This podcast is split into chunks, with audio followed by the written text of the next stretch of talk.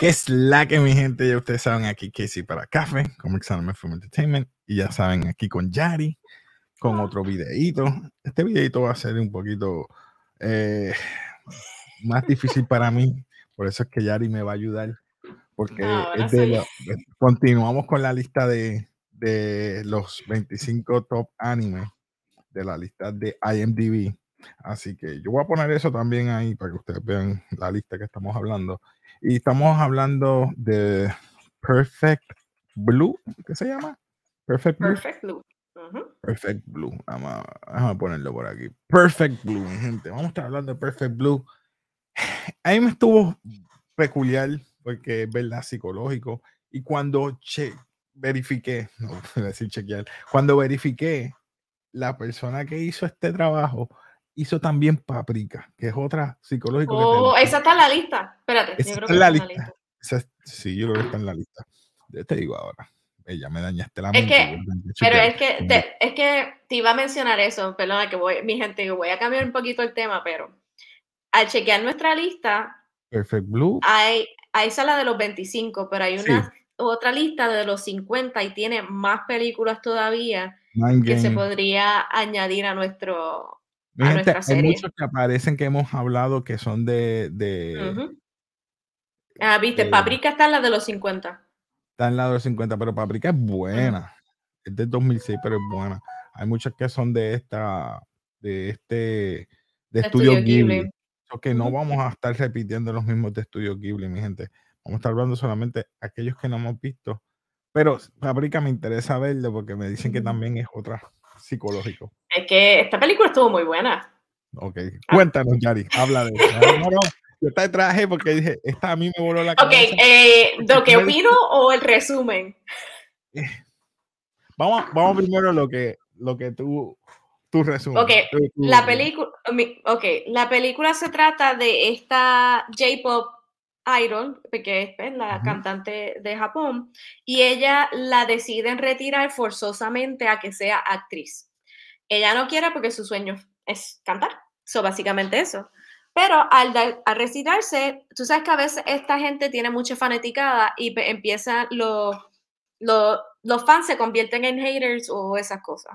Ah, Pero pues resulta... tú estás dando un, un foreshadowing a lo que está pasando con Marvel y toda esta gente. No, ah, no, no, ya yo sé que yo no estoy al eso. yo no estoy al eso. eh, nada, resulta que en una de las cartas de sus fans le dice que hay una página que se llama Mi, Mi Mushroom, que ese es su nombre, y resulta que alguien está logueando todo lo que ella hace desde todo el tiempo, de todo el día, incluyendo lo que ella hace en el cuarto, lo que ella hace afuera, sus actividades, cómo ella se siente. Eh, ya sabemos que tiene un stalker. Eh, para resumidas cuentas, esto le afecta en su vida diaria y cuando ella empieza a ser actora, pues, ella encuentra un papel que es de un, eh, que se llama, creo que Double Blind, Double Blind, creo que se llama, es un crime show.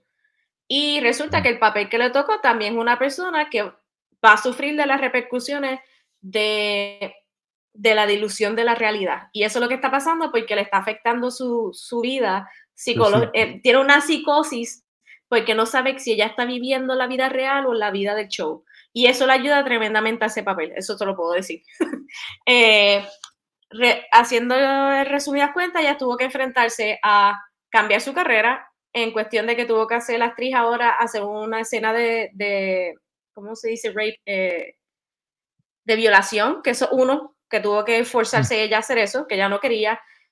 Entonces, eh, también, como parte de su figura, salió en una revista porno. So, ya vemos cómo el stalker se va acumulando todas esas cosas y enojos para atacar a todas las personas que mueren dos personas durante la película por el acoso de ella. Eh, y al final, cuando ya acaban toda la película, el stalker llega y trata de forzar una violación también. Y cuando ella lo mata con un, ¿cómo se dice? Como con un hammer en el, en el temporal, este, la encuentra su, su, ¿cómo se dice eso? Su, no es su asistente, manager, sí, su manejadora, este, y se la lleva a su casa y se da cuenta que la manejadora Eh, Era la. email al acosador, era la persona que ella estaba viendo en todos los sitios, era la que cometió los crímenes y la que hizo todas las cosas. Y al final tienen una pelea en las calles de Tokio que me sorprende que no había nadie a las tantas a esa noche. No había Es nadie raro, para ayudar. Es raro. Pero pues, nada, hubo un accidente de tránsito y al final presentan que la señora tiene un desorden de desia- desasociación de personalidad y ella piensa que ella es mima. Ella es el J-pop idol. So, básicamente ese es el resumen. Ahora, dime que no.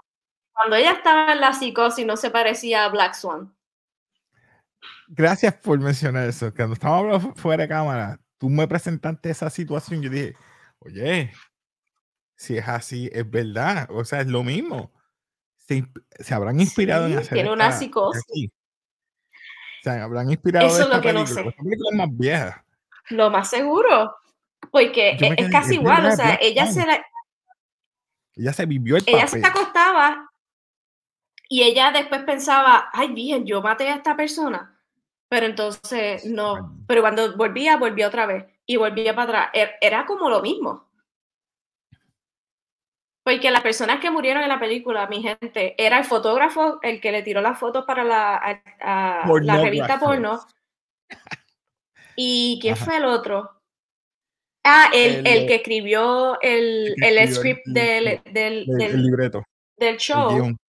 y guion, después el manejador. O sea que todas las personas que estaban involucradas a que su carrera de idol, de actriz, ¿verdad? Tuviese ese jump a una mujer en vez de un idol.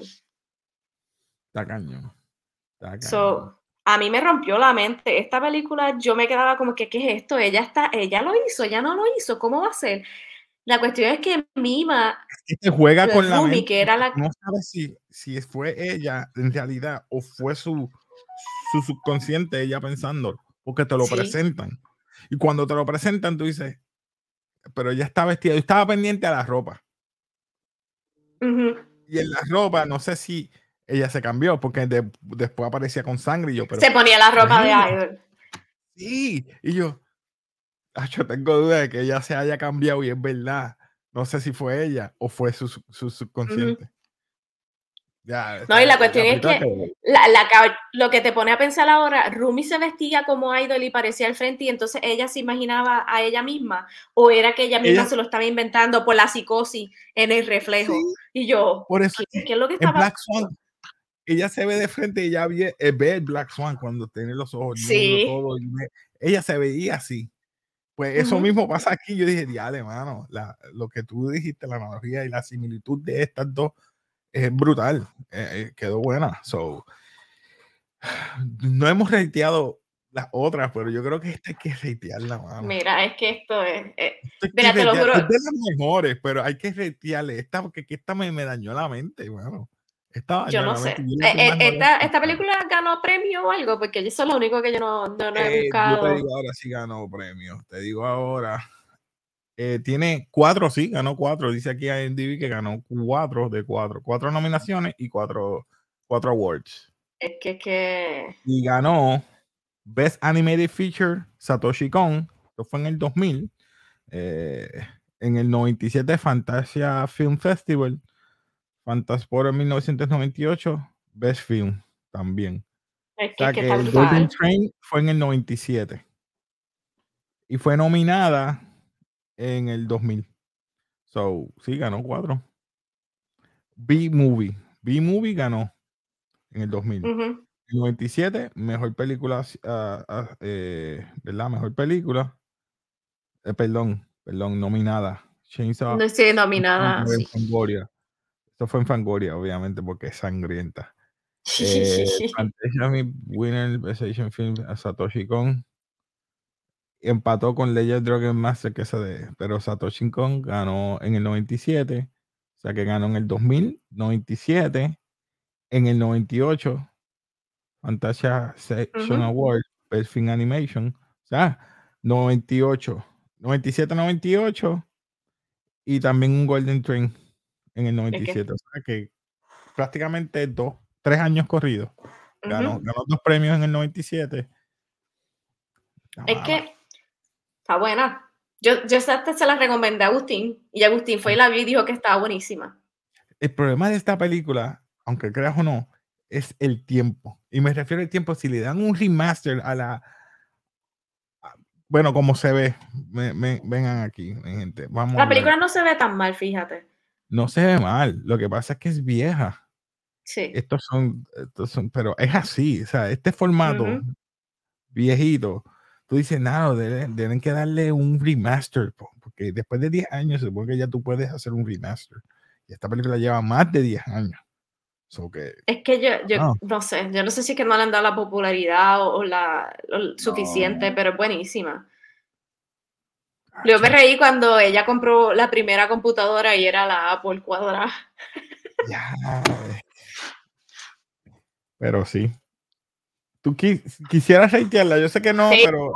vamos, vamos a reitearla, vamos a reitearla, porque es que. Son pocas las que yo reiteo en, de esta lista, y esta va a ser la primera que vamos a reitear aquí. Era, teníamos que reitear la de Sword of the Stranger, la, ¿cuál fue la de la de la computadora que le jugaron el, el sello? El nene. Eh, el, de, el del nene, el de. El que el nene era matemático. Se me, olvidó el nombre. Te digo ahora. No me olvido. Te digo, ahora. Summer Wars. Summer Wars. Y esta, estamos, estamos con esas tres. Es que no, es, no, es, justo, pero tengo que hatearlas porque es que se ve demasiado. Esta me encantó. Yo sé que es vieja, pero vamos allá. Tenemos eh, por aquí, ya ustedes saben, hateamos diferentes basura. Vamos a empezar con basura. Tenemos mediocre. No reconocimiento memorable y legendario. Estoy, Yo voy a empezar. Estoy en, en, en duda. Yo también. Como me impactó, es memorable slash legendario. Yo también.